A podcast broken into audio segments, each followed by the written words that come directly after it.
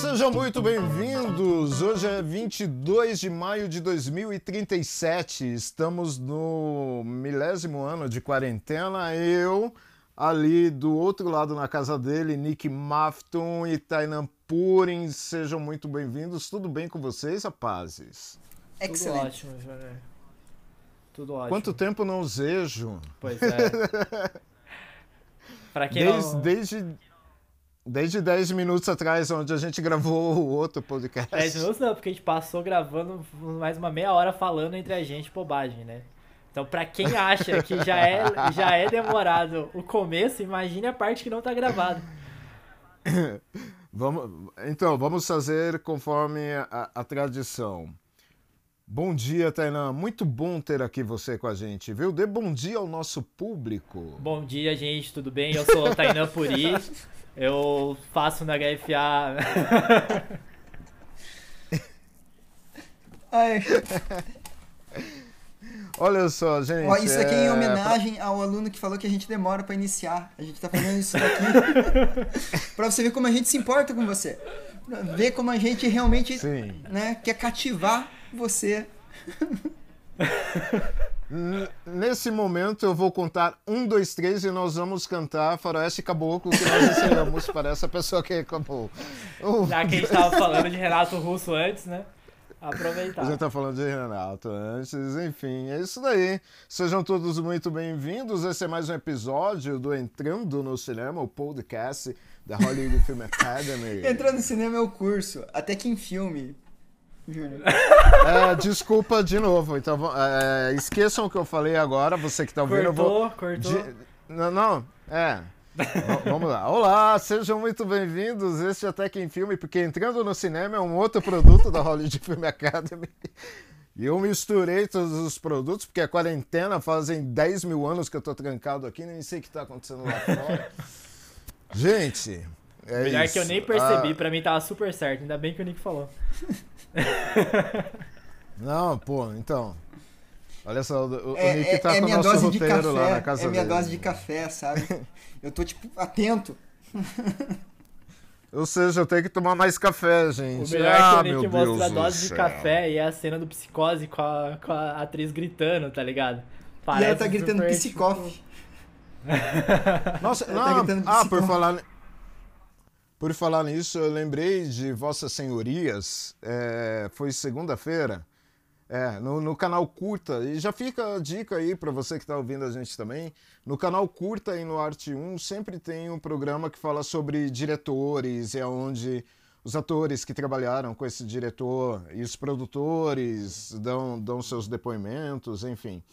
E essa semana no canal, no canal Curta, é, enfim, se não é no Curta, é no Arte 1. É, estava, o programa era sobre Hitchcock, cara. Olha Olha só. só. E, e daí deu até vontade de ligar pra vocês, mas me deu preguiça e eu não liguei. devia, mas devia deve ter reprisar, ligado, devia ter ligado, Júnior. mas Poxa deve vida. reprisar o programa. Não, eu sou, eu sou um canastrão, cara. Me desculpem, eu não liguei. Mas enfim, fica, fica a dica aí, procurem aí na grade de programação, toda semana tem. E é muito legal, porque sempre estão falando sobre os diretores, modo de trabalho. É, teve um sobre Oliver Stone que eu achei muito legal, porque eu conhecia pouco de Oliver Stone, só tinha assistido alguns filmes, mas do, do diretor em si não sabia. Então já fica a dica de hoje. E esse, e esse foi o nosso podcast. Muito obrigado a você que nos acompanhou até aqui. Mas é uma boa, inclusive, ver se o pessoal não acha interessante a gente discutir essas coisas, né? A gente pode discutir entre a gente sobre diretores, sobre é, pessoas de outras áreas específicas, tipo, focar em algumas pessoas também é legal, Opa! além de filmes particulares. Fica a dica aí, se vocês acharem bom, já manda lá pra gente falando, tipo, façam isso. Nomes de diretores, diretores, o que, que vocês acharem melhor. E se você não achar bom, nem mande nada para poupar o nosso tempo. Muito obrigado. que maldade. Afiado, Gente, hoje vamos falar. Não, tô. A quarentena tá me deixando assim, cara. Eu tô ficando Super louco. Eu olho né? no espelho. eu olho no espelho e tenho vontade de me bater, cara. hoje, hoje vamos falar sobre habilidades que, que ajudam para a gente trabalhar no cinema, né? Cada um, nós estamos em três aqui hoje. Paulo Vinícius, mais uma vez. Paulo Vinícius? Paulo Vitor, cara. Paulo, Paulo Vinícius é o figurinista. Desculpa, desculpa, Paulo Depois Vitor. Depois você quer que PV. o PV te, te perdoe ainda depois disso. Pô, PV, não me mate, não me xingue, por favor. Não, xingar até pode, olha só. É, nós estamos em, em, três aqui hoje, três pessoas é, com histórias diferentes e que vieram de lugares diferentes e que têm trajetórias diferentes e que cada um acabou entrando no cinema ou o cinema entrando na gente por formas diferentes, né? É, eu sempre digo que é muito importante, tipo, saber as outras histórias e saber o que compõe as outras histórias e muito mais do que isso, não só além do cinema, mas além de tudo, porque cinema é vida, cinema retrata a vida, de uma certa forma. Vocês concordam comigo? Concordo. Sim, perfeito. Falando... Ah, beleza. Continuando a minha introdução. Nossa, me veio uma inspiração agora, desceu uma luz aqui, cara. É... E vejam só, e para a gente fazer cinema é muito importante de, que a gente vivencie, experiencie outras habilidades que vêm a agregar com isso. Tanto para a gente quanto para você que está ouvindo esse podcast, e para você que é nosso aluno na Hollywood Film Academy ou não, ou que seja só um ouvinte mesmo. E se você é um ouvinte, já fica o convite quando acabar tudo isso para ir tomar um café com a gente. Vai ser um prazer recebê-lo lá. Plim! Mais um marketing. é... Então, assim, vamos conversar sobre histórias do que compõe as nossas outras habilidades e que nos ajudam também a fazer isso que nós amamos, que é chamado de cinema. A primeira pergunta que eu deixo e jogo no ar aí para vocês dois, para mim e para quem estiver assistindo, uh, começando, e eu sei que a pergunta é, é meio, pode parecer meio prolixa ou meio boba, mas enfim, eu acho que a gente partindo disso a gente vai chegar nas outras habilidades de fora. O que é cinema para você, Thay? O que é cinema para você, Nick?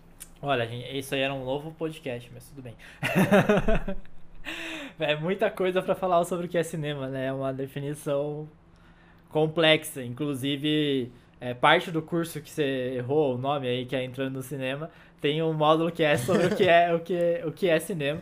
E é baseado. Não, não, não, mas, é, não, mas é, me perdoe te cortar, Thay. Mas assim, eu, eu digo o cinema, eh, o que é o cinema de uma forma simples para um para um leigo? E, e, e, o que que o que que a gente traz para o cinema? O que, que não mas eu vou falar de modo simples mesmo. Eu comecei ah, ali legal. complexando para mostrar que tipo é difícil mas vou falar de eu modo espero, simples. é... espero que você não fique bravo comigo também e esteja no próximo podcast. Muito obrigado Não, mas é porque tipo, a gente tem um módulo sobre isso e, por, e porque eu falei isso, a gente tem um módulo específico para poder discutir um pouco isso, mas é baseado num livro do André Bazin, que é um dos teóricos mais importantes da história do cinema, que chama O que é cinema. E é, e é curioso, levantei isso porque o livro são várias coisas, tem vários artigos, várias coisas que ele fala para não dar resposta nenhuma do que é cinema. Porque é, é uma coisa muito complexa, muito difícil de definir toda essa, essa quantidade de coisas que a gente tem, inclusive de várias habilidades, de várias artes, de várias coisas diferentes. E ele termina, é, basicamente, a única resposta que a gente tem dele ali no, no meio disso tudo, que é uma resposta que eu gosto muito, é que cinema é as coisas que. os filmes que a gente ama. Então, para mim, tem uma relação grande com isso, assim, que são as coisas é, que a gente é apaixonado, não só em filme, mas na vida, né? A gente tem um pouco do que você falou da relação com a vida, mas de que a gente trabalha aquilo que a gente ama, a gente tenta materializar aquilo, tanto histórias, quanto a própria realidade, quanto os pequenos gestos, quanto as pequenas imagens, os pequenos sons que a gente, né, trouxe do podcast passado falando em som. Então, é, é essa junção do que, que é, a gente vive é, na, nossa, na nossa experiência mesmo, trazidas para a expressão artística de modo audiovisual, né? Tanto nas coisas que a gente chama visualmente, no gesto, nas pessoas, nos corpos, é, quanto no, nos sons, no silêncio, enfim, tentando passar tudo que a gente ama por essa, por essa expressão moderna, contemporânea é, de cento e poucos anos aí. Eu, igual o Thay falou, existem diversas definições do que é cinema, né? Muitas pessoas teorizam sobre isso. Tem uma, uma frase que eu gosto muito, que não me, não me recordo ao certo o, o autor agora, mas ele define cinema como cinema é o que eu penso, escuto, vejo montado. Que ele, ele fala justamente sobre toda, né, toda vivência colocada de uma maneira organizada para que você possa assistir aquilo e, e ver aquilo. É, eu gosto muito dessa definição. Para mim, cinema, na minha definição, é contar histórias. E é uma maneira nova de contar histórias. Contar histórias é antigo. Contar histórias faz parte da humanidade. Cinema, para mim, é simplesmente uma maneira nova de contar histórias. E contar histórias, porque histórias é o que nos define humanos. A gente é, aprende através de histórias e ensina através de histórias. Então, fazer cinema é uma das coisas que faz a gente ser a gente, quem a gente é. É o, o mais puro é, do, do que seria ensinar. E claro, às vezes a gente ensina através de, de conhecimento didático, ou às vezes a gente ensina através de imagens, a gente ensina através de exemplos, e ensina através de narrativas, às vezes indireto ou direto. Então, para mim, cinema é contar histórias. É muito legal isso que a gente sempre discute, né, sobre a questão da história dentro do, do cinema e das narrativas, a importância disso para a humanidade e pensar o que, que realmente são essas histórias, tipo, que basicamente elas, é, desde o começo, são parte da experiência humana, né? Tentar traduzir a experiência humana em uma narrativa, né? Tentar concentrar isso de modo organizado para que a gente entenda o que, é nascer, crescer, morrer é, e ter as experiências que a gente tem durante toda a humanidade. Por isso tem a jornada do herói, por isso tem todo é, o caminho que na verdade fala sobre nós mesmos, né? Nós somos nossos próprios heróis, nós caminhamos é, o tempo todo. Então por isso que é fundamental a experiência, tanto para contar a história, quanto para fazer cinema, quanto para entender a gente. A experiência é, é muito fundamental para que a gente faça cinema na, tanto na maneira audiovisual quanto na parte fundamental que o Nick sempre levanta bastante, que é da, da contação de história. E aí entra um ponto muito importante, puxando esse fato. Cinema é quem a gente é, né? As histórias que a gente conta faz parte de quem a gente é, né? Principalmente como a gente conta, Dani principalmente como a gente conta. Eu costumo, eu costumo dizer, né, no, no meu modo de, de pensar, que o cinema, o cinema para mim, ele é uma reprodução da vida. Opa, não, mas calma lá, Júnior, como assim? Reprodução da vida? Você tá louco? Se o filme, tipo, Nárnia, é uma reprodução da vida de uma forma diferente que talvez esteja no nosso inconsciente, porque todos nós nós temos essa capacidade, o ser humano tem essa capacidade da criação e de viver em outros mundos, né? Tanto é que quando somos pequenos temos amigos imaginários. E, e nas festas da fantasia que acontecem, as pessoas se fantasiam para ir para um outro mundo. Então o cinema, para mim, ele é uma, uma reprodução da vida. Ele é, um, é, ele é um outro modo de viver. Né? E, e, e, por isso que eu sou apaixonado. E partindo desse outro modo de viver, que eu acho que as, as nossas três ideias, do que o Tai falou, do que o Nick falou e do que eu estou falando agora, elas se encontram, né? Elas se encontram. É, e, e partindo disso, se é uma reprodução da vida, eu pergunto por que não viver para fazer cinema? E por que não viver? Que eu digo assim, porque né, deixa eu tentar ser mais claro para jogar aí junto com vocês. Muitas pessoas, quando vão fazer cinema, alguns já vão com a ideia: ah, eu quero ser diretor, ah, eu quero fazer fotografia, ah, eu quero ser editor, ah, eu quero ser já vão, já vão com a ideia do que querem, qual, qual a função que querem assumir. Algumas pessoas vão descobrir durante o caminho, algumas já vão com essa função, né? Porém, algumas delas, o que eu já vi de casos reais, né, e, frente a frente, são de pessoas que chegam ali e não, eu vou eu vou ser diretor, então é só eu estudar enquadramento, estudar uh, saber o que, que o áudio faz, saber o que, que o editor faz e tá bom? Não, não. Vai, vai muito além disso. Eu, eu geralmente digo que é você observar o que você faz na vida e experienciar para você poder jogar essa experiência em cima do que você vai fazer, né? Que foi o que nós falamos no outro podcast, que é sobre cozinhar, sobre tocar, sobre fazer dança, fazer artes plásticas, viver coisas novas, provar o bom e, pro, e provar o ruim também. O, na definição de vocês, qual, qual, que é, qual que é a importância de tudo isso dentro da arte? Do cinema, no caso, no, na nossa arte. É, sobre a questão da experiência, a gente tinha bastante uma discussão disso é, no grupo de, de crítica e tal, lá atrás, quando a gente começou a escrever mais. Várias pessoas ali que é, escreviam e viam muitos filmes. E, aí eu sempre falava para as pessoas bastante sobre. Mano, a gente precisa também, tipo, parar de só ficar estudando aqui e viver outras coisas, assim. Não adianta a gente só ficar é, estudando teoria, estudando todas as coisas, mas a gente precisa viver. E aí tinha um amigo meu muito próximo, é, o Matheus Kerninski, inclusive, tipo, manja muito de cinema, é um ótimo crítico. É, ele, ele falava que ver filme para ele também era, era uma experiência. E aí, para mim, isso por muito tempo foi mais difícil de, de, entender como uma experiência prática da vida, porque eu, eu sou muito do, do corpo, da vida, da, da experiência física. Inclusive, para fazer coisa digital, para mim é um pouco difícil, tanto da aula quanto tudo isso. Mas tem uma coisa muito interessante disso, porque se a gente fala que o cinema está falando sobre a vida, quando ele realmente consegue atingir esse lugar, as experiências de ver filme também valem, né? Também valem como experiências de vida. A gente está se colocando naquele lugar do, do personagem, está se colocando naquela experiência física, audiovisual. Então, eu acho que isso é um ponto fundamental para a gente entender que muitas vezes também é ver mais coisas, ver mais filmes, ouvir mais música, consumir mais arte, é também experienciar a vida. A, a arte também faz com que a gente experiencie as coisas. Não só a gente fazer de modo prático, mas a gente experienciar aquilo que as outras pessoas experienciaram. A gente cria com o cinema essa possibilidade também das pessoas se colocarem um pouco nesse lugar nosso, né? Nesse lugar, desse nossa perspectiva de mundo, tanto nas nossas histórias quanto no nosso olhar sobre ele. Então, é, eu acho que isso é, é bem importante, assim, de, de, de perceber que para mim foi muito difícil. Por um tempo eu achava que a experiência precisava vir fisicamente, mas ela também pode vir fisicamente através do audiovisual, através de outras artes.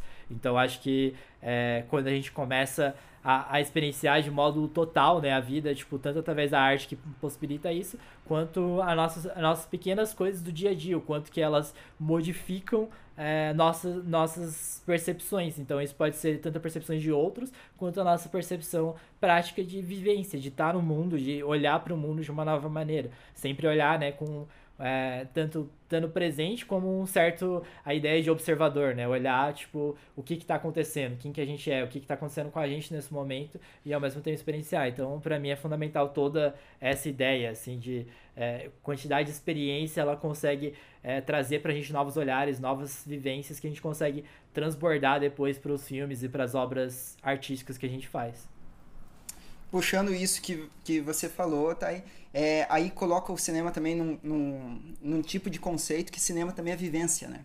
Cinema é vivência. Um dos exemplos, assim, a gente tem um dos diretores, que é o James Cameron. James Cameron, ele queria ser mergulhador. Era o sonho dele ser mergulhador. E ele morava num deserto nos Estados Unidos e ele não tinha possibilidade, não tinha curso, não tinha nada. Ele nasceu, virou diretor. Aí quais são os filmes que ele fez? Titanic, que tem água, Inclusive começa uma cena com a galera mergulhando para ir. Segredo do Abismo. É Exterminador Futuro 2, onde o robô é líquido. E a gente tem o Avatar, onde todas as criaturas foram baseadas em criaturas marinhas. Onde ele colocou a vivência do que ele queria ser no filme de uma maneira indireta. Porque cinema é vivência. Ele não poderia ser mergulhador, mas ele colocou o mergulho, que era uma das paixões dele, nos próprios filmes. E mostra como o cinema também é vivência e também é o que a gente quer ser né? Muitas é, vezes a gente tá... recria isso. Isso tá lá no começo do cinema, né? O Lumière era fotógrafo, dos irmãos Lumière, né? Além de criadores do, do próprio cinema, eles eram fotógrafos. A gente vê muito isso na, nas experiências, tanto na, na, própria criação do cinema, quanto no que eles filmavam. Méliès era mágico, então tipo, a gente vê muito disso dentro dele. Chaplin começou trabalhando como direção de arte, a gente vê muito da, da, da expressão de construção de cenário, do espaço, físico e também do, do, uso do corpo dele. Então a gente vê várias dessas experiências, tipo, por todo o cinema. Desde o comecinho lá atrás, a gente vê diretores, diretoras que foram é, absorvendo o que, que elas tinham antes para poder é, colocar nos filmes, né? Tipo, não tem como desligar uma coisa da outra. Assim. E aí você entra num ponto olha... muito importante. Desculpa, Júnior, te interrompi duas vezes. e aí você entra num Eu ponto muito importante. Eu só tô levando toco, gente. Você entra num ponto muito importante. Como o cinema é vivência, Cinema ele se torna um meio, mas ele é um meio de quem você, quem você é. né? Você, o Melier continua sendo mágico. E ele trouxe a mágica através do cinema. O, o cinema virou um meio da expressão de quem ele é, né? Então, essa vivência faz parte do próprio ser humano. É, é a maneira de você mostrar quem você é para o público e contar essas histórias de quem você é. Você falou, você falou da questão do, do mágico, né? E antes do James Cameron, do, do Avatar, é, vou pegar primeiro do Avatar. Tem, tem um negócio que é, é, muito interessante, que apesar das, é, além das figuras serem todas figuras marinhas, a tonalidade do filme inteiro é azul. É azul, é. É azul, é o fundo do mar. O, né? Os personagens são azuis, né? Os tipo, é. personagens, é, é, é, incrível isso. E do Mágico, deixa eu contar um, um segredo para vocês. Eu vi esses dias também no. Eu não sei se foi num post do Guata ou no seu. Ah, no seu que você tá falando da cartola. Que seu pai foi mágico. Foi mágico, desde pequeno. Foi, foi mágico. Uma das minhas, das minhas paixões é a mágica. Tanto é que eu estudo é, Magic Street, né? Que, é, que são, é fazer com baralho. Desde pequeno. E, e é um negócio que sempre quando eu vou para casa da minha família, quer dizer, antes quando, né, ia mais direto, tal, da, os primos, primas, tios ficavam esperando, tipo, o que ia ter de show de mágica para fazer, que é um negócio muito, para mim é, é, é um negócio que faz você pensar muito rapidamente, assim como a música. E assim como o assim cinema, como você direciona o olhar do espectador para um lugar para você poder fazer a mágica em outro. Tem a questão de você direcionar e fazer completamente. Ele é, é uma arte, uma é, obra, né? A mágica tem a narrativa também, né? Tipo, tem a narrativa. A esperança, a tensão, o movimento, a hora que vai acontecer. Tipo, é muito mais sobre isso também, não é só sobre o clímax da mágica. Perfeito. Tem a narrativa, né? Tem, enfim, onde você joga atenção. E eu puxei, puxei isso daí é, para fazer uma pergunta para vocês, eu vou começar respondendo. Eu, assim, eu faço mágica, eu, eu toco, né? Eu sou músico também, eu adoro escrever, eu adoro cozinhar, e eu adoro cozinhar não pratos convencionais, eu gosto de criar os pratos. Se for para fazer arroz, seja em carne, eu não, não é comigo. Meu negócio é sempre colocar a criação, alguns, obviamente, ficam bons Alguns, obviamente, não ficam bons. Eu fiz um brócolis e... com funcho esses dias que ficou muito ruim. Olha só, a gente poderia. Vamos fazer um livro de receitas do que Vamos. não deu certo. Do que não deu Boa. certo, tem altas. Não tentem isso em casa. Não tentem isso em casa. Cara, é uma boa, hein? Pode dar certo, enfim. É... Eu gosto muito de pintar, apesar de eu achar que, meu, todas as minhas pinturas não são legais, assim. Mas eu gosto porque relaxa, né? Eu quero saber de vocês, curiosidades que eu não sei de vocês e quem está assistindo também não sabem. O que, que vocês gostam de fazer? E daí, fora o cinema, que é essa questão da expressão de vida, que temos isso em comum. O que, que vocês curiosidades, o que, que vocês fazem atrás de tudo isso e que colaboram no cinema para vocês? Quem começa? então, então vou falar. Já, já que você falou vai quem lá, começa, eu vou iniciar. Tem uma coisa muito engraçada, assim. É, eu comecei a fazer cinema por causa de um filme que eu assisti, que era Jurassic Park. Assim, como VFX, que para mim foi um desafio. Mas se eu for pegar, tipo, lá desde pequeno, tem o lance da mágica, certo? Que meu pai era mágico. E meu pai tinha cartola em casa, ele tinha uma caixa com todos os apetrechos dele, ele tinha dedo falso, ele tinha. Cara, ele tinha uma bola que flutuava com, com uns esquemas. E assim, eu sempre fui totalmente. É, fantasiado por isso. Eu sempre queria saber sobre isso e ele sempre criava uma fantasia sobre isso. E era uma coisa muito comum. Ele fazia essas festas nos meus colégios, quando eu era pequeno e tal. Então era uma coisa que eu era muito presente, assim.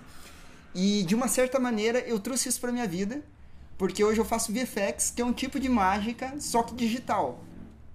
É, minha mãe queria que eu fosse médico por muito tempo. Eu não sou médico, mas eu arrumo, né? Eu conserto coisas na pós. Eu sou como se fosse um doutor da pós. E isso traz um pouquinho de uma coisa do que minha mãe queria que eu fosse. Eu acho que eu tive muitas influências por coisas que eu passei na minha vida, assim, e que faz parte de quem eu sou. A primeira coisa que eu comecei a fazer não foi cinema. Eu, quando, quando comecei, tipo, estudar alguma coisa, foi programação. Tanto que eu desenvolvi um programa para autoescola, eu fiz um programa de, de perguntas e respostas estilo show do milhão, só que era para autoescola, do teste do Detran. Eu desenvolvi um jogo onde todos os personagens tinham meu rosto. É péssimo, o jogo é horrível. Mas eu desenvolvi esse jogo e tal. E daí para onde que eu fui? Eu fui para uma área de VFX, efeitos visuais, que utiliza programação, utiliza mágica, utiliza um pouco da medicina que minha mãe queria, só que de uma maneira indireta. E eu acabei aplicando quem eu era. E, e, era quem eu era, só que de uma maneira onde eu me identifiquei e criei em cima disso. É, claro que minha, é, eu tenho outras paixões, eu gosto muito de cozinhar. Inclusive, na quarentena eu acabei me descobrindo, gostando mais de cozinhar, acabando tendo mais prazer pela cozinha. É, e fotografia foi uma coisa que eu sempre fui apaixonado. Então eu acabei com todas essas características utilizando isso no meu ato de contar histórias. Mas isso sempre foi quem eu fui. Sempre foi eu, eu pequenininho assistindo as mágicas, meu pai, eu pequenininho conversando com minha mãe que era enfermeira, sempre foi quem eu era. Então eu simplesmente peguei todas essas características e esse ambiente que me ofereceu isso e coloquei isso na tela. Deixa eu só fazer um adendo antes do Tai, antes do Tai falar, se você me permite, claro. Tai. Claro. É, é, é ah, foi pro Tai, não, não foi pra você, Nick. Eu, eu falei, se você me permite. Até eu se você me permite, Tai, acho muito bom. Acho muito bom a frase tá, do Júnior. Olha só, é... você, você é médico, Nick. Assim como o Tai é médico, assim como eu sou médico, assim como eu considero todos os artistas médicos, nós somos médicos de alma. Eu costumo dizer que a gente, com a nossa arte, a gente consegue chegar onde nenhum médico consegue chegar. Eu acho isso lindo, cara. É isso que me encanta na arte. Então, sim, você pode deixar sua mãe feliz e avise ela que você é médico de alma, cara. Somos médicos de alma. E você que está nos ouvindo também, todo mundo que faz arte, eu acho que é isso. Acho né? que isso Enfim. é fundamental. Até porque, pra gente entender um pouco mais o ser humano de modo. Eu ia falar isso acho que no último, no podcast, mas isso aí é muito interessante. Tipo, a gente entendeu o ser humano como essa coisa complexa e completa, né? A gente não é só, só corpo, como os médicos daí tratam, a gente não é só mente, como os terapeutas tratam, é, mas a gente também é alma, a gente também tem espírito. A gente é os três ao mesmo tempo, a gente precisa cuidar dos três, né? A gente precisa cuidar do nosso corpo, da nossa mente, da nossa alma, do nosso espírito, da nossa vontade e tudo mais. Então, isso acho que é fundamental que a gente tenha. É, áreas diferentes, e a gente percebe isso muito na quarentena, inclusive, né? Todo mundo tá falando sobre isso, o quanto que a arte faz diferença na vida das pessoas, o quanto que ela tá trabalhando muito, é, assim como os médicos estão trabalhando lá fora, a arte está trabalhando dentro de casa, né? Então isso é fundamental mesmo. Vamos lá então para o que eu faço. E você, Thay? Conte-nos, conte-nos, Tainana. Putz, eu tenho muitas paixões na vida, assim. Eu, putz, eu gosto de muita coisa. Eu passei grande parte da minha vida estudando, fazendo outras coisas, percebendo outras coisas que eu gosto muito e tentando me aprofundar em cada uma delas, assim. É, por mais que eu tenha várias áreas, eu sempre, tipo, foco muito em uma por muito tempo, assim, e aí eu aprofundo bastante, daí eu paro um pouco, vou aprofundando outra, e eu vejo no cinema essa possibilidade de eu trabalhar essas, essas minhas intensidades dentro do cinema, assim. Então, tem momentos que eu tô muito na pira de uma coisa, e daí eu posso trabalhar isso dentro de histórias que eu escrevo, dentro de é, dentro do próprio olhar para o mundo. Então, isso é, para mim é, é, muito incrível. E a gente já falou disso em outro podcast, mas basicamente é por isso que eu faço cinema, é por isso que eu sou tão apaixonado por cinema, por conseguir juntar tudo isso, assim. Então, eu, eu tenho bastante coisa que desde o comecinho é, eu sou apaixonado, eu acho que mágica é uma coisa em comum para todas as pessoas quase que gostam de cinema a, a, magia de modo geral, né? Eu acho que isso é, é algo que sempre nos chama muita atenção. E o cinema, de certa forma, é mágico, né? A experiência é, dentro de uma sala de cinema, principalmente, ela é mágica. Não só o que a gente faz no cinema, mas a experiência em si, ela é, ela é mágica, né? Da gente gravar a vida e tudo mais. Então, desde o começo, é, coisas mais práticas, tipo, eu comecei trabalhando mais com meu pai, então de de casamentos, edição e filmagem, fotografia, como eu já falei em outro podcast, meu pai era músico e fotógrafo, então essa foi uma, uma coisa muito importante. Opa, desculpa, vamos fazer um adendo, porque eu conversei com teu pai esses dias para trás, que, meu, se você estiver nos ouvindo, índio, aquele abraço gigantesco, além de fotógrafo, além de músico, o cara é poeta também, ou, ou seja, você cresceu numa família de artistas, né, cara? É, então a arte está muito relacionada para mim, assim, nesses, pontos. E eu fui fazendo isso desde pequenininho. Eu brincava de poesia com meu pai quando criança. Então a gente falava uma palavra e um tinha que fazer poesia em cima do outro. E aí, então a gente tinha várias dessas experiências que para mim foi bem marcante, assim, né? Com tanto a fotografia quanto os trabalhos que daí eu fui pegando com edição e tudo mais. Então, essas áreas mais, mais diretas. É, eu sempre comento que uma, uma das grandes escolas para mim foi o RPG de mesa. É, e ainda é, assim, é uma das minhas grandes paixões. É, foi o que eu pesquisei no mestrado, é parte do que eu estou fazendo agora, desenvolvendo sistema e cenário de mundo específico para RPG de mesa. Para mim é uma nova arte, uma, uma arte um pouco mais recente daí do que o cinema, né?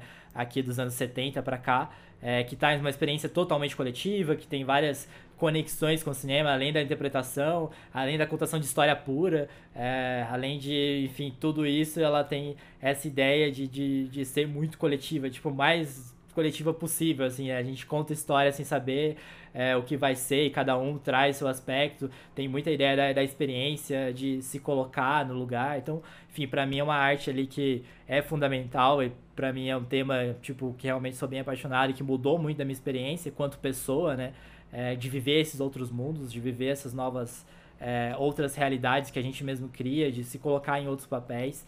E principalmente uma experiência para mim que daí principalmente pela, pela discussão que eu trouxe no mestrado, da dissertação, de entender o RPG, para mim tem um passo fundamental que eu comecei a compreender mais o que era apaixonado no cinema também, é que ele traz esse aspecto muito muito claro da gente viver nesses dois mundos, né? Que é basicamente o que a gente faz o tempo todo, mas é viver no mundo ficcional enquanto a gente vive no nosso mundo real, né? A gente é mais de uma pessoa ao mesmo tempo, a gente está nessa travessia, a gente está em nenhum lugar, ao mesmo tempo a gente está em todos, a gente está com os pés em, em pessoas diferentes, a gente, como diz um, professor meu, é, a gente se oblicua, né? A gente, é, a gente é o outro ao mesmo tempo que a gente é a gente. Então, para mim, essa experiência da arte também é fundamental, o RPG traz isso muito claramente. Que inclusive é... o lance da atuação, né? Que inclusive o lance da atuação, a interpretação é muito disso, né? Sim, totalmente. É, e, não, e, e, vai, e vai além porque tem um negócio de mágica que é muito grande no RPG, né? Porque assim, tem dado de oito lados, tem dado de. que são coisas que, que a gente não vê por aí. Então já fica a dica aí para você que está nos ouvindo também. Se você nunca jogou RPG, experimenta, porque é, é mágico. Com certeza. Aqueles dados de oito lados, tem dados de quantos 20, outros né? lados? Ah, tem de 4, de 6. É. O 6 é o normal, né? A gente tipo, chama de D6. Aí tem D8, D10, D12, D20, D26, D100. Cara. Tem tipo infinitos, assim.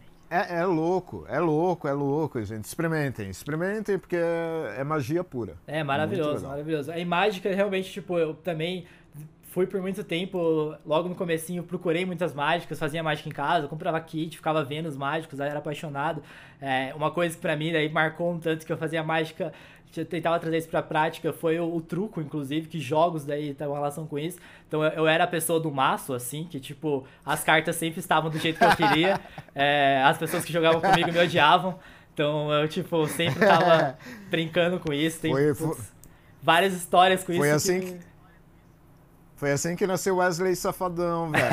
é, fazendo essas traquinagens de jogar truco e tal, enfim. Pra mim, os jogos, de Olha modo geral, só. né? Que tá com RPG, tá com truco, mas aí o truco trazia um pouco dessa habilidade mesmo de brincar com as cartas, que eu tinha aprendido um pouco em Magic. Assim como o Nick também fui hacker, entre várias aspas, por um tempo ali, minha adolescência também. Estudei programação, estudei criação, enfim, de vários sentidos, é, de entender como é que funcionava o computador, de entender, tipo, enfim, todas essas é, questões de como, o que, a gente podia fazer, modificar e aproveitar essas linguagens que a internet e, e a, o digital possibilita pra gente. Então, várias coisas a gente vai vendo o quanto que tem em comum, né? O que a gente vai é, é, desenvolvendo. Hoje em dia, diga lá, Nick. Não, eu só, só puxar um adendo, você falou disso, de descobrir sobre o computador e tal. Tinha uma coisa que meu pai fazia quando eu era pequeno, que meu pai tinha uma eletrônica, então ele desmontava um computador, tirava todas as peças, enfiava numa caixa e falava, Nick, monta. E, tipo, eu tinha 10, 12 anos. Pra mim aquilo era um playground. Ele não tinha aquele lance de, tipo, ah, eu tenho medo que você estrague. Não, ele enfiava aquilo na minha mão e falava, cara, monta isso aí, eu quero ver funcionando. E assim, apesar de ser um, um, gesto simples, isso forçava a minha criatividade a um ponto que eu tinha. E eu gostava daquilo, para mim era uma diversão, tipo, encontrar as peças, encaixar e tal. Já danifiquei muita parada, mas ele nunca, tipo, brigou, questionou, e sim ele deu oportunidade de eu criar em cima disso. E daí isso puxa um ponto, que, que é o que você falou, de ter um entendimento, né? Do, a, atrás do computador de pegar isso. E assim, mesmo que isso não, não seja 100% que eu faço no cinema, isso criou um ambiente favorável para que eu possa experimentar ideias, testar e, e criar o que eu crio hoje. Com certeza. É decisivo porque a gente começa a entender que a gente pode modificar aquelas coisas e a gente pode modificar nossas próprias vidas, a gente pode modificar várias coisas da mesma forma, né? O computador ali é uma representação disso. A gente pode mexer, entendendo essa linguagem, a gente pode entender o que, que a gente pode hackear, a gente pode modificar, a gente pode fazer várias coisas e quando a gente passa por esse processo criativo, a gente consegue perceber isso em tudo que a gente faz mesmo. A gente consegue abre as portas pra gente, né? Abre as possibilidades. Isso, isso é louco, né? Ou, ou seja, é, não, não tem como a gente fugir é, de todas essas coisas e, e, e, fazer cinema sem todas essas experiências. Com certeza. Né? Não, não, não, não tem como. É, hoje pra e, mim. E... Hoje, daí só pra terminar as coisas mais atuais, assim, coisas que eu tô mais focado hoje em dia, por exemplo, além de cozinhar, que daí vocês dois também já falaram. Eu, eu sou vegetariano, basicamente quase vegano, é, porque eu evito e tal, mas como daí quando preciso. Mas isso também me trouxe uma possibilidade de criar mais, assim, eu tenho que experimentar coisas novas para tentar aproximar de coisas que eu gostava antes e tudo mais. Então, tipo, eu acabo criando pratos novos. Agora eu tava fazendo mesmo bolos e coisas tipo. Eu vi, sem... eu, eu, vi um aí que você postou que era de vaca atolada, só que vegetariano, que eu achei sensacional. Sim. Que é o fato de construir, né? Criar e procurar. É, isso é muito interessante, assim, a gente acaba tendo que criar coisas muito loucas que a gente não esperava, e isso acaba criando com coisas que sobram, tipo, eu tenho que fazer leite, por exemplo, de amendoim, é, que daí, tipo, pra poder tomar café e tudo mais, eu faço leite de amendoim, daí sobra o resto do amendoim. Aí eu desenvolvi, agora não tô fazendo, tipo, desenvolvendo ainda, vou criando conforme eu vou fazendo toda vez a receita, que é tipo um bolo de amendoim, tipo, com a base inteira de amendoim, então é... Pausa, pausa, pausa, vamos, vamos pausar. Não, agora você despertou uma curiosidade muito louca, e conta pra gente aí como é que faz leite de amendoim, velho. Ah, você basicamente deixa o amendoim ali por muito tempo na água, limpa ele algumas vezes, é, esquenta um pouco dele, depois você bate no liquidificador, coa, e daí vira leite de amendoim. É muito bom, muito gostoso. E aí o que sobra dele é basicamente, tipo, o que você vai coar, né? Vai sobrar um, um resto ali, o resquício do resto do amendoim. E daí é com isso, o resíduo do amendoim, a gente tá. Daí eu tô desenvolvendo isso de criar um bolo com isso. É basicamente um brownie e tal, que é basicamente só de amendoim. Então eu uso pasta de amendoim, tá, eu uso várias coisas. Eu tô, eu tô perguntando de amendoim porque eu adoro amendoim. Eu também. Cara. O melhor doce. Melhor doce pra mim na face da terra pasta que dá de, de 10 a 0. não no... falta, cara. É... Ó, pasta de amendoim e paçoquinha, paçoquinha, é algo que não pode faltar na vida. Né? Kit Kat até oh, pode Fico adendo, o PV então, também, um dos doces preferidos do PV é a paçoquinha. Cara, é, é fantástico. Então assim, ó, paçoquita... Patrocina a gente. Patrocina a gente. Alguém vai patrocinar a gente, mas enfim... É, calma lá, você deixa, você deixa, você faz quantas trocas de água? E daí você bate com essa água ou você só bate amendoim? Não, você deixa. Eu tô aprendendo a receita aproveitando aqui. Para todo mundo, receita de leite de amendoim.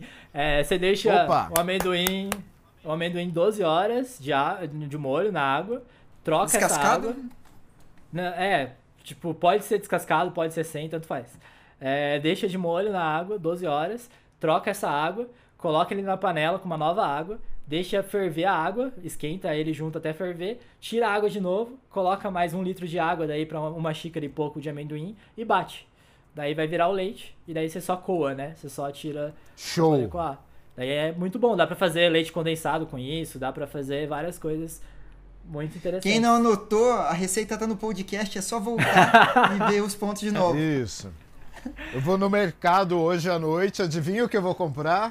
Amendoim, cara. Vou experimentar, fazer essa bagaça aí. Deve ficar bom pra caramba. Muito isso. bom. Inclusive, eu experimentei uma nova daí com pasta de amendoim que o Nick gosta. Ó, outra receita que é fazer calda de com pasta de amendoim. Você consegue fazer uma calda tipo, para colocar em bolo ou para comer pura, que é chocolate, açúcar e pasta de amendoim. É muito simples, é só misturar basicamente e fica muito bom. Nossa, Olha só, cara. meu Deus, juntou duas coisas, pasta de amendoim e chocolate, fechou.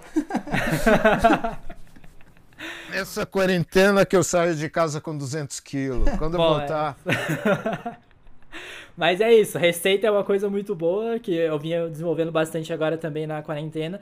E outra coisa que tipo sempre foi forte para mim, que tá mais forte recentemente, que tem muito a ver com a ideia de magia, ideia de relações com outros mundos e tudo mais, que é astrologia e tarô, assim, é uma coisa que eu venho estudando muito. É, principalmente tarô agora, que tem muito a ver com cartas, tem muito a ver com baralho, tem muito a ver com várias dessas coisas que a gente falou. Mágica, é, né? É. é, e principalmente com se autoconhecer, né? Pra mim, grande parte da arte é isso, é tipo conhecer tanto a humanidade quanto a humanidade que já tá na gente. Então, saber da gente mesmo, entender sobre a gente é, e conseguir, tipo, cuidar e tratar de outras pessoas com isso, né? Processo, como eu já falei em um, podcast antigo, processo terapêutico da arte é, é, é muito forte. E essas coisas, astrologia, tarô, todas essas coisas que criam essas relações de autoconhecimento também tem muita relação com isso, assim. Para mim, essas são as áreas que mais é, trazem realmente coisas novas para mim, experiências e coisas que eu consigo trazer e gosto muito, amo, sou apaixonado por todas elas e trago bastante para o cinema, para nossas áreas todas, é, essas relações. Inclusive, nossa logo, né, tem a ideia dos quatro elementos, tem essas coisas também um tanto xamânicas, um quanto de é, essas experiências de mais histórias também. também. né? É, é, tudo que a gente falou, né? É... Um, um, negócio, um negócio que eu sempre digo em aula, né? Tipo, ó, vai estudar astrologia, volta e meia pergunta os signos de quem, quem tá fazendo aula comigo e tal. Daí uma, uma vez em uma aula, uma das alunas, ah, eu não acredito nisso. Eu falei, querida, não é questão de acreditar ou não acreditar. A questão de você ir atrás, você entender o que, que é, e daí a questão de você gostar ou não gostar vai ser uma questão sua. Mas quanto mais você souber, porque tem toda essa ligação. Não é uma defesa agora da, da, da astrologia em si, né? Mas assim, Conhecimento do ser humano, meu, né? Tem toda essa questão. O meu, o meu, modo de ver. É, porque não é somente uma questão do signo. É uma questão de psicologia que é atrelada a isso também. Então, assim, você não acredita? Beleza, mas vai estudar e vai, vai entender o que é para você não acreditar melhor. Né? Que eu sempre digo, eu, eu não gosto de giló, mas eh, eu já comi giló para falar que eu não gosto de giló. Falar assim. Eu, e eu te digo por que, eu não gosto, que é por causa daquele amargo. Eu acho a semente do giló mais amarga ainda, eu acho o negócio sem graça. Enfim, para mim é um chuchu amargo. É, o interessante disso também é que a, a, astrologia, na verdade, mesmo que você, sei lá, não acredite de alguma maneira, se isso é realmente é, tem uma possibilidade, porque na verdade é só o conhecimento que ajuda a gente a entender algumas coisas, mas tem todos os arquétipos ali, né? Então a gente tem 12 arquétipos ali, toda a questão narrativa. A gente teve pessoas grandiosas, tipo Jung mesmo, que estudou isso e foi grande base dele, né? Tanto o tarô quanto a astrologia. O próprio Fernando Pessoa criava né, os seus heterônimos com os mapas astrais deles. Então a gente, mesmo que for só pra gente utilizar esse conhecimento, ele é muito poderoso, assim. Ele tá muito Sim. da base ali da contação de história humana, assim. Então é muita Aí coisa. entra um ponto muito específico. Todo conhecimento faz parte de você poder vivenciar e criar cinema, né? É, eu, eu, eu, tenho duas coisas para comentar sobre meu pai. Meu pai, antes dele mexer com cinema tal, ele era técnico em eletrônica e era protético. Ele conta que é, o, a paixão dele se tornar técnico em eletrônica foi quando ele era pequenininho e ele estava assistindo na televisão, era Terra de Gigantes. E ele olhava aquela televisão, ele andava em volta e falava, cara, onde estão esses homenzinhos pequenininhos que aparecem na televisão? Hum. Aí a família dele saiu, ele abriu a televisão para poder encontrar os pequenos homens dentro da televisão. E ele olhou o tubo da TV e falou: Cara, deve estar tá aqui dentro. e ele quase quebrou o tubo para poder ver o que tinha dentro. Ele ia levar um puta choque. Mas ele quase quebrou o tubo para poder ver se os hominhos estavam lá dentro. A imaginação. E isso fez com que ele trouxesse essa imaginação para aplicação dentro do cinema. Depois ele virou protético. Então ele, ele criava dentaduras e fazia isso e o que, que é uma das características que ele mais usa no cinema hoje? Ele é um artista plástico, ele faz máscaras, fez máscaras pro filme, ele construiu um canhão com um clipe nosso. Se não fosse o fato dele ser protético e ter essas habilidades manuais, ele nunca ia conseguir aplicar isso no contar histórias.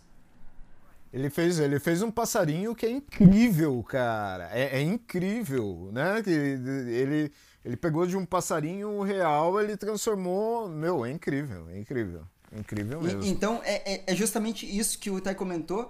Mesmo que você não acredite, independente de qualquer coisa, tudo que é conhecimento pode e deve ser usado para contar a história.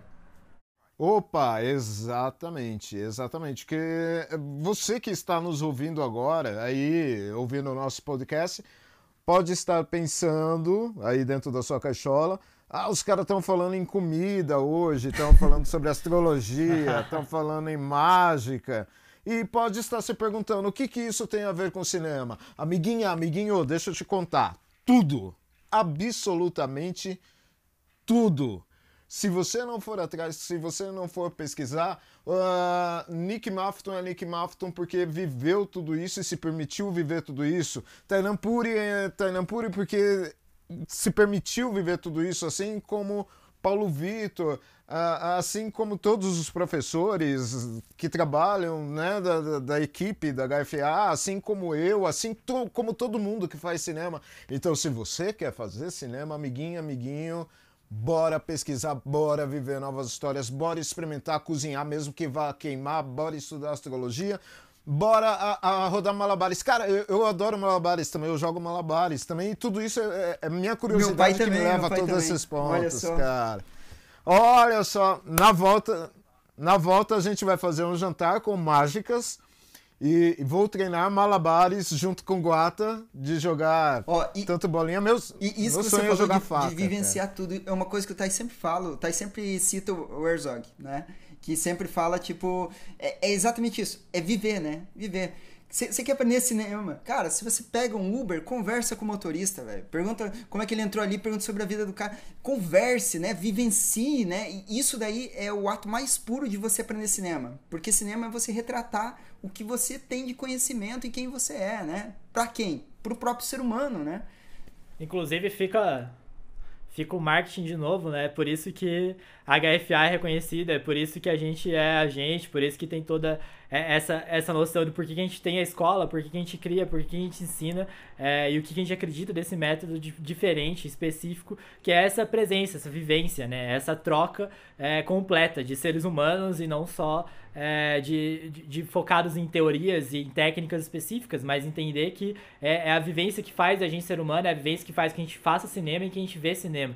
Então, por isso que é importante, por isso que a gente tem hoje debatendo sobre vários assuntos diferentes, porque pra gente é, entender que cada um é constituído de uma coisa. E se alguém vem fazer cinema, tem que entender aquelas coisas que é apaixonado, né? Como eu falei logo no começo, cinema para mim é sobre paixão, é sobre que, as coisas que a gente ama, tanto nos filmes quanto na nossa própria vida. Então, a gente precisa entender isso para fazer cinema melhor, para fazer filmes melhores. Não é, não basta a técnica que a gente também desenvolve e aprende muito o tempo todo, não basta o conhecimento teórico, o conhecimento crítico, não basta só isso. Tipo, a gente precisa viver a experiência que faz com que os filmes sejam grandes, né? E isso que você puxou. Vida... Só tô cortando o Júnior. Pô.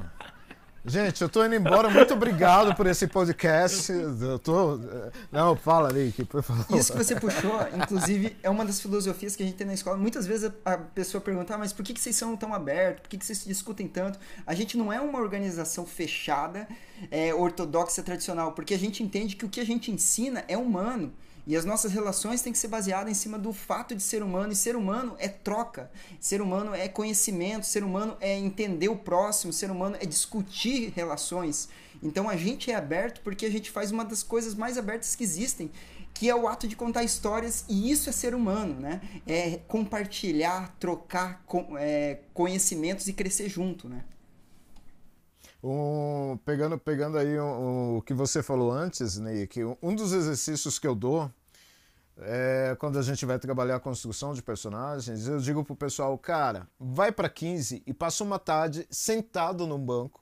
Se alguém sentar do teu lado, você vai conversar. Se ninguém sentar, você só vai ficar observando o modo como as pessoas andam, falam, olham o modo como as pessoas se expressam e ouça as histórias que elas contam uma para as outras. Ah, isso daí é fofoca. Não, isso daí é você pegar material para sua vida. Júnior, sabe quem fazia uma coisa similar? Stanley Kubrick. Eu estava lendo o livro de 2001 Odisseia no Espaço, ele descia do hotel, ia tomar o café dele e ele simplesmente tomava um café observando as pessoas. E ele ia anotando tudo. Ah, aquele cara tal, tal, tal, tal, tal, tal, tal, tal. Uma vez ele marcou uma reunião com o roteirista, o roteirista começou a conversar dele, não, não, Repara nessas pessoas. Isso daqui é real. Olha, olha isso daqui que está acontecendo em volta. Porque isso é fator de criação. E, né? A gente faz para as pessoas e entender o ambiente real, entender as pessoas, observar para que você possa retratar aquilo.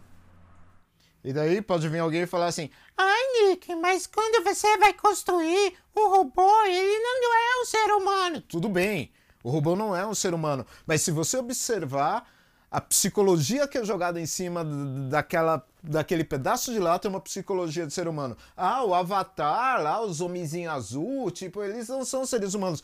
Mas a psicologia do ser humano tá ali porque é feito por seres humanos. É, isso é tudo, né? né? Tipo, procurando Nemo, os peixes falam, agem e sentem como seres Sim. humanos. Eles só são peixes, mas é a mesma coisa. Então, a- a questão de você observar, né? Tipo, meu, traz, só traz benefícios a E você. aí a gente entra numa coisa muito importante. Existem diferentes meios de você observar essa realidade. Nem todo mundo observa igual. Se você pega Van Gogh, você vai ver que a maneira como ele observava o mundo refletiu na arte dele, mas isso era real para ele, né? E essa observação do mundo e a maneira como ele se expressou era real, né? Ele via desse jeito, ele retratava desse jeito. Então é muito importante entender isso, né? É, Que- por isso que é fundamental, fundamental você conhecer, né, e conhecer o olhar que você tem sobre o mundo. Que é entender, tipo, o que, que você tá passando, o que, que, é, o que, que é seu, o que, que é específico daquele mundo. Porque tudo, tudo tá no mundo, né? Mas cada um olha da sua perspectiva. E é isso que é feito o cinema, é isso que é feita a arte, a nossa perspectiva diante do mundo. O que, que é importante pra gente, o que, qual é o detalhe que a gente chama atenção. É, tipo, são as relações narrativas, histórias entre elas, é os pequenos movimentos de uma pessoa, é as falas, o tipo de pessoa, personalidade. Perfeito. são várias, cada um olha para uma coisa, né? E, e é isso que a gente vai ver nas direções, nos roteiros, na direção de arte, na fotografia, como é que cada um olha todos esses elementos, né? E a sua perspectiva sobre isso é o que faz a arte ser única de cada um. E é isso daí, você que está ouvindo a gente. Conta pra gente o que, que você faz de diferente. Hã? Você gosta de astrologia? Você também cozinha? Você faz artes plásticas? Conta pra gente o que, que você faz de legal. Pra gente é muito importante e, como eu sempre digo, na arte é o único lugar que você só ganha quando você troca. E é isso que nós três estamos fazendo aqui nesse podcast. Estamos chegando ao final. Ah, que peninha. Poderia ter um Oh. Foley, né? Daqueles da- da- das mulheres de auditório lá do Silvio Santos. Ah! Pedi, pedi pro PV colocar, o PV podia colocar aquelas risadas também, quando a gente faz uma piada. Isso! Ou porque- aquela bateria, porque né? Boa!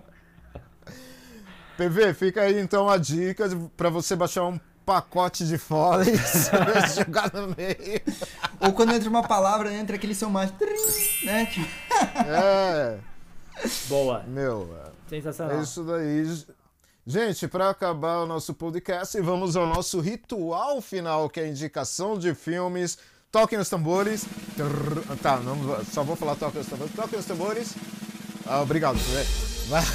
Falando em tambores, eu indico Whiplash, do Damien Olha só. Chazelle. Nossa! Por quê? Damiel Chazelle queria ser músico de jazz. E ele é um músico de jazz frustrado. E os filmes dele são sobre o quê? Música. La La Land, Whiplash, o curta que ele fez o Whiplash antes. Ou seja, ele é é a prova viva de como ter diferentes características, e é um diretor atual, como ter diferentes características, você pode aplicar isso dentro dos filmes.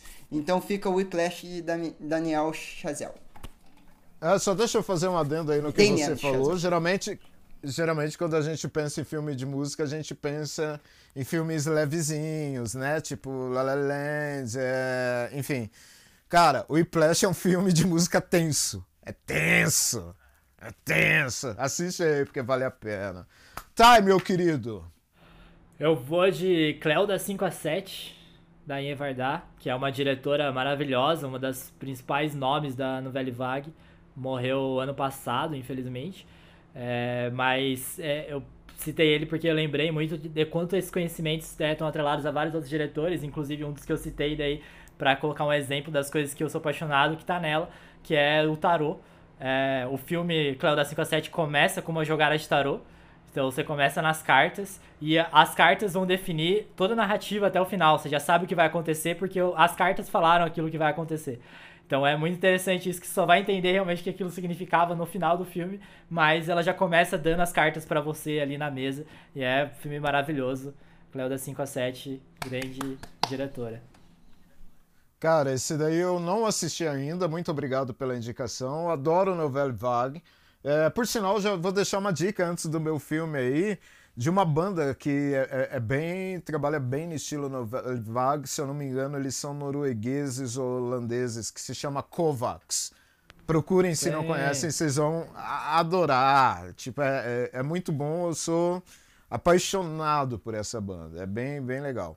É, a minha indicação fica aí uma biografia espanhola de um filme que eu acho muito lindo de todas as formas, é, que é o Fotógrafo de Mauthausen. Eu não vou lembrar agora quem é o diretor, mas eu sei que tem na Netflix, é um filme espanhol, onde a fotografia e a história é uma história real, é uma biografia bem legal e vale muito a pena assistir porque apesar de ser um filme que fala sobre o nazismo, não é um filme daqueles costumeiros que é só sobre o campo de concentração. Ele mistura, ele conta a história de um fotógrafo e no meio de tudo isso, bom, não vou dar spoiler, assista. Ah, eu pesquisei eu aqui rapidinho. A, a, a, diretora é a Maria Martargarona.